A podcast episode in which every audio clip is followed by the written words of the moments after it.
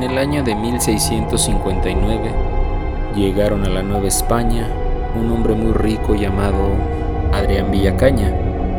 Llegó junto con su hijo Lauro.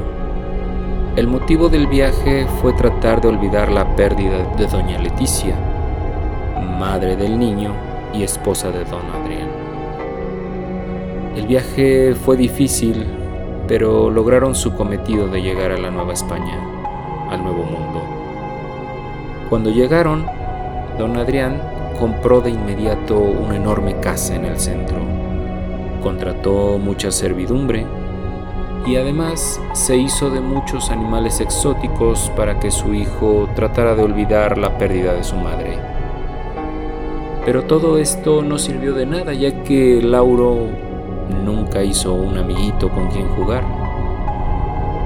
Con el paso de los días, Adrián se enteró de que había contraído un terrible mal. Le quedaban tan solo unos meses de vida, por lo que decidió que debía casarse para que su hijo no se quedara solo. De manera tal que comenzó a esparcir el rumor de que andaba buscando esposa.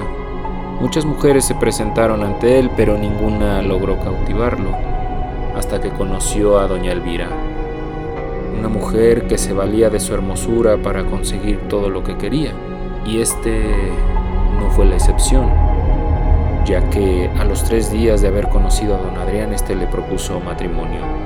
Cuando se casaron, el niño conoció a la mujer y de inmediato la rechazó.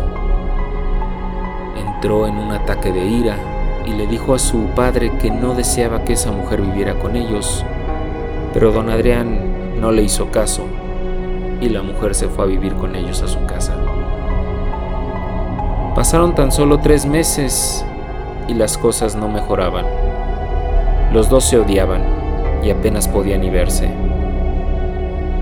Con el paso del tiempo, la relación siguió deteriorándose hasta que un día los criados llegaron a avisarle a don Adrián que no encontraban al niño Lauro. Este estaba muy mortificado y fue a la habitación de su mujer para decirle que el niño había desaparecido, que tenía que hacer algo. Esta se encontraba probándose vestidos muy caros. Apenas volteó y de una manera grosera y fría le dijo, a mí no me importa. Sin pensarlo más, don Adrián salió con un grupo de sus criados a buscar al niño. Le gritaron por todas las calles aledañas a la casa, pero no lograron encontrarlo. Este hecho y su deteriorada salud acabaron pronto con su vida. Sin encontrar a Lauro, doña Elvira se convirtió en la única heredera de su marido. Se la pasaba comprando ropa cara, y despilfarrando aquella fortuna. Esto no fue muy bien visto por la sociedad novohispana, que de inmediato comenzó a murmurar. Fue tal el enojo que muchos decidieron dejar de hablarle. Las pocas amistades que tenían no los frecuentaron más, además de que no se le conocía familiar alguno. Por lo tanto, su única compañía fueron los criados.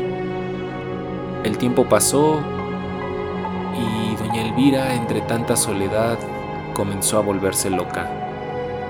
En una ocasión en que la mucama le llevaba el desayuno a la habitación, esta al verla entrar entró en un ataque de ira, de cólera, y le gritó a la mujer que ella no había matado al niño. Acto seguido, se arrojó por la ventana. No se sabe de dónde, pero al mismo tiempo cayó una extraña llave a los pies de la mujer.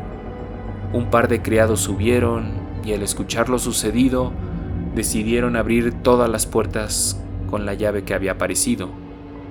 Sin embargo, esta llave no abrió ninguna, hasta que dieron con una puerta que jamás habían abierto. Al abrirla, un fuerte olor les dio en la nariz. Al fondo había un librero, pero se trataba de una puerta falsa.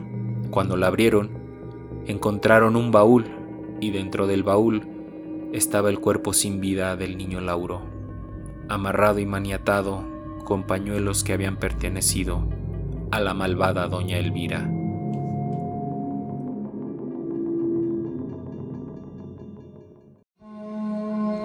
Leyendas y Relatos de México es escrito y producido por Rafael Méndez. Música de Mauricio Gasiuk.